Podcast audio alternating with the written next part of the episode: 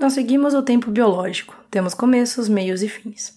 É o que diz um personagem de um dos contos da coletânea das Mil e Uma Noites. Meu nome é Jana Bianchi, eu sou hostess dos podcasts Curta Ficção e Desafio Ex Machina, colaboradora do jornal satírico Tempos Fantásticos, editora da revista Mafagafo e autora de fantasia e ficção científica, e eu vim falar sobre como, para nós, humanos, contar histórias é uma questão de vida ou morte. A frase inicial desse microensaio, que eu tirei de uma das mais célebres obras de ficção de todos os tempos, dá uma boa dica de uma das razões que levou o bicho-homem a contar histórias. A gente gosta de padrões. E nada mais agradável que o padrão que emula a nossa própria trajetória nesse planeta. Um começo, um meio, um fim. Simples assim.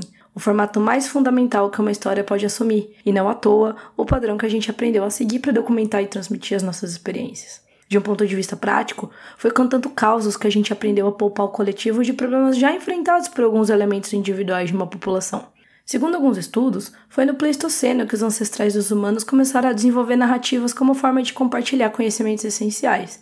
Sabe aquela caverna? Fica longe dela. Ontem eu passei por lá e quase fui atacada por uma fera perigosa, mas acabei escapando. Ou então, o chefe da minha tribo foi caçar perto daquela montanha e quase morreu numa avalanche. É melhor evitar aquela passagem. Ou ainda, o chefe da tribo que vive do outro lado do rio disse que algumas pessoas morreram depois de comer o cogumelo vermelho com pintinha branca, então todo mundo longe deles.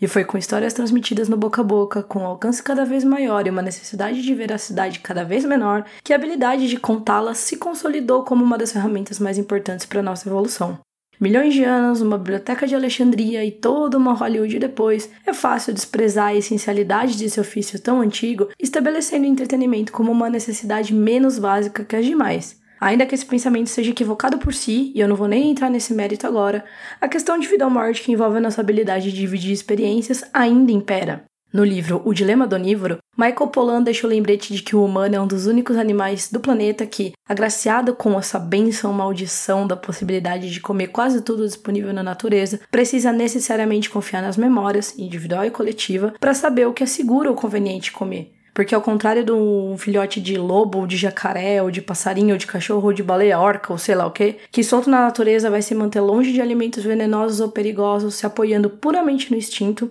um filhote de humano só sobrevive se outros humanos, guardiões do conhecimento de milênios de experiências e registros acadêmicos e até superstições, dizem o que é seguro comer.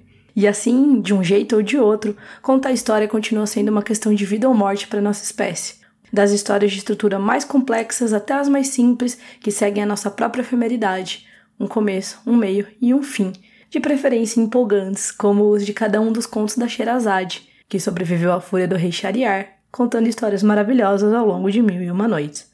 Meu nome é Jana Bianchi e você pode encontrar todas as minhas publicações e projetos no meu site www.janabianchi.com.br. Você também pode me seguir no Twitter, janapbianchi. Se você quiser falar comigo sobre esse assunto, você pode twittar marcando o podcastficções.